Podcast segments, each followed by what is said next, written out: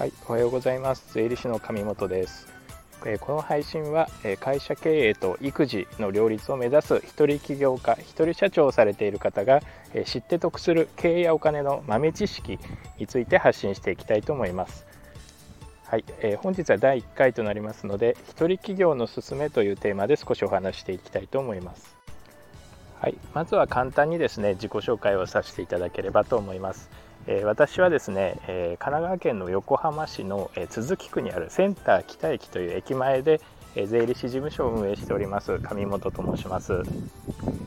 はい、えっと現在年齢は38歳ですね。で、えー、子供が2人おりまして今4歳と3歳2人の姉妹の子育てをしながら、えー、事務所を運営しております、えー、共働きですので、え今日もですね朝保育園まで2人を連れて行き、まあ、大変な作業なんですけど、えをして、え今これを帰ってきてこれを収録している形になります、えこの後もですね仕事一段落したらちょっとお昼ご飯を作ろうかなと思ってます。はい私がですね、えまず独立を開業したのはえー、2020年ですね、えー、4年3年半前になります、えー、まさかですね このコロナウイルスコロナ新型コロナウイルスが出るような前に、え独立開業しましたのでまさかこんな世の中が激変するとは思わない中でですね、え事業を始めたわけではあるんですけれども。はいまあ、おかげさまでこの3年半ですね、え、一人起業家として、まあ、一人修行という形でですね、事業を、え、運営継続できている形になっております。なぜ私が、えー、13年間ですね開業するまでの間13年間会社員を普通にしていたんですけれども、まあ、なぜ起業する形になったかまたそれも一人で起業するという形を取ったかというと、え、2つ理由が大きく分けてあります。はい、えー、1つ目はですね会社員時代に育休育児休業を取ったという形が一つきっかけになった形になります。えー、まあ、今ですとね男性が育休取得するのも珍しくなくなってきてるとは思うんですけれども、まあ、約5年前ですとまだまだ、えー、まあ、会社では少なくとも初めて育休を取ったという形であるんですけれどもあ男性がですね男性が初めて育休を取った形になるんですけれども、まこの時にですね、ま育児休業という形を取りながら、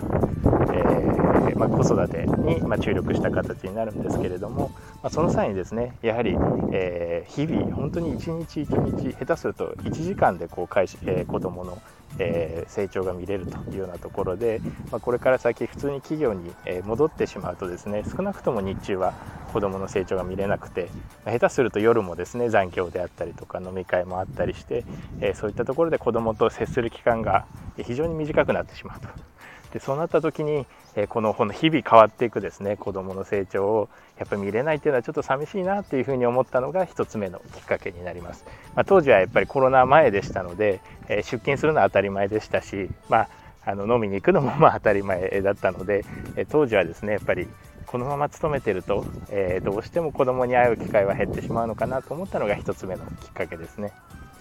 はい、それともう2つ目はですねこれはあのかなり、えー、共感していただける方もいらっしゃるのではないかなと思うんですけれども、え当時ですね私30前半ではあったんですけれどもやはり毎日、えー、激務という方あれですが3時、え12時前まで働いて家に帰ってまた次の日は9時半に出勤してというようなところで、まあ、さらに仕事終わった後も、えー、お酒は必ず飲んでましたので、まあ、かなり体を酷使していたのではないかなと思うんですけれども、えー、その際にですね、えー、健康診断が引っかかりまして、え肝臓でしたかね。肝臓の数値がかなり悪い結果が出ました。はい、それでまあ結論から言うとですねあの再検査を受けて、えー、異常はなしと言いますかあの手術とかの必要はなかったんですけれどもやっぱり当時ですね子供も生まれたばっかりでしたので、えー、そこで検査を受けてですね再検査という結果が出た時にあなんか30半ばでしたけども、まあ、もういつ死んでもおかしくないのかないつこうやってがんを宣告されてもおかしくないのかなっていうふうに考えるようになりましたね。でその時に、えー、やっぱり死ぬまでにやりたいことが、えーまだまだ先でもいいかというふうに先送りしていたようなやりたいことがもしあるのであればやっぱり今すぐやらないと後悔するなというふうに思ったのがきっかけですね。まあ、たまたま私はその税理士という資格が取れていたので、まあ、これでちょっと一人でし、えー、開業独立してみようかなというのはうすうす昔からはあったんですけれども、えー、そういったところが、まあ、今やらないと後悔するなと思ったのがきっかけになっています。はい、でやっぱり今独立して1人で事業を行っていて思うことはですねやっぱり企業に属していると、まあ、私自身はそうだったんですけれどもなかなかこう自分で仕事をコントロールできないというかですね、まあ、上司も部下もいますし、えー、ましては取引先もいる中でやっぱり自分の都合で働く、まあ、今日はえー、子供を見なきゃいけないから、まあ、当然帰らなきゃいけないんですけれどもそういった融通が、えー、まあ、現代はだいぶ効くようにはなってきてると思いますけれどもやっぱりまだまだ理解されないような現代で特に男性がですね育児に注力するというのはあまり評価が高くないというような会社でもありましたので、まあ、そういったところで自分の時間をコントロールできないっていうのがやはり一番苦しかったというところで、え、だったら自分の、え、力で自分だけの責任で、え起業するという方法があるのかなと思って始めたのがきっかけですけれども、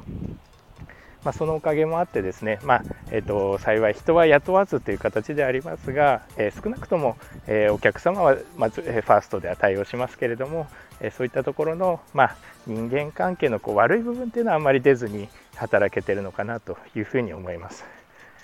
はい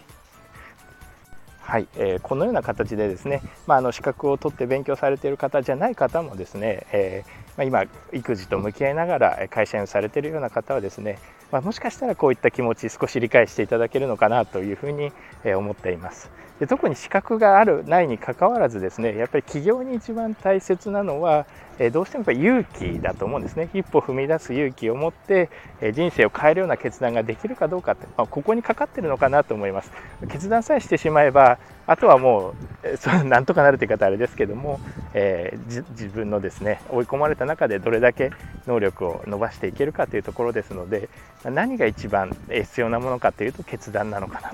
というふうに思ってます。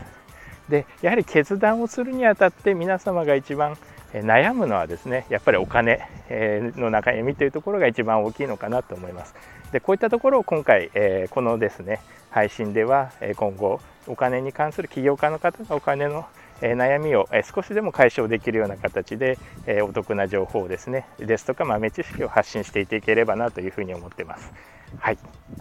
はい、では第1回はですね、まあ、一人企業の勧めという形で、まあ、まずはですね何か、えー、起業したい、えー、自分の時間を、えー、自分でコントロールできるような人生を作りたいという方がもしいらっしゃるようであればですね、まあ、まずは一人企業というところを選択肢として一つ考えていただければなというふうに思います。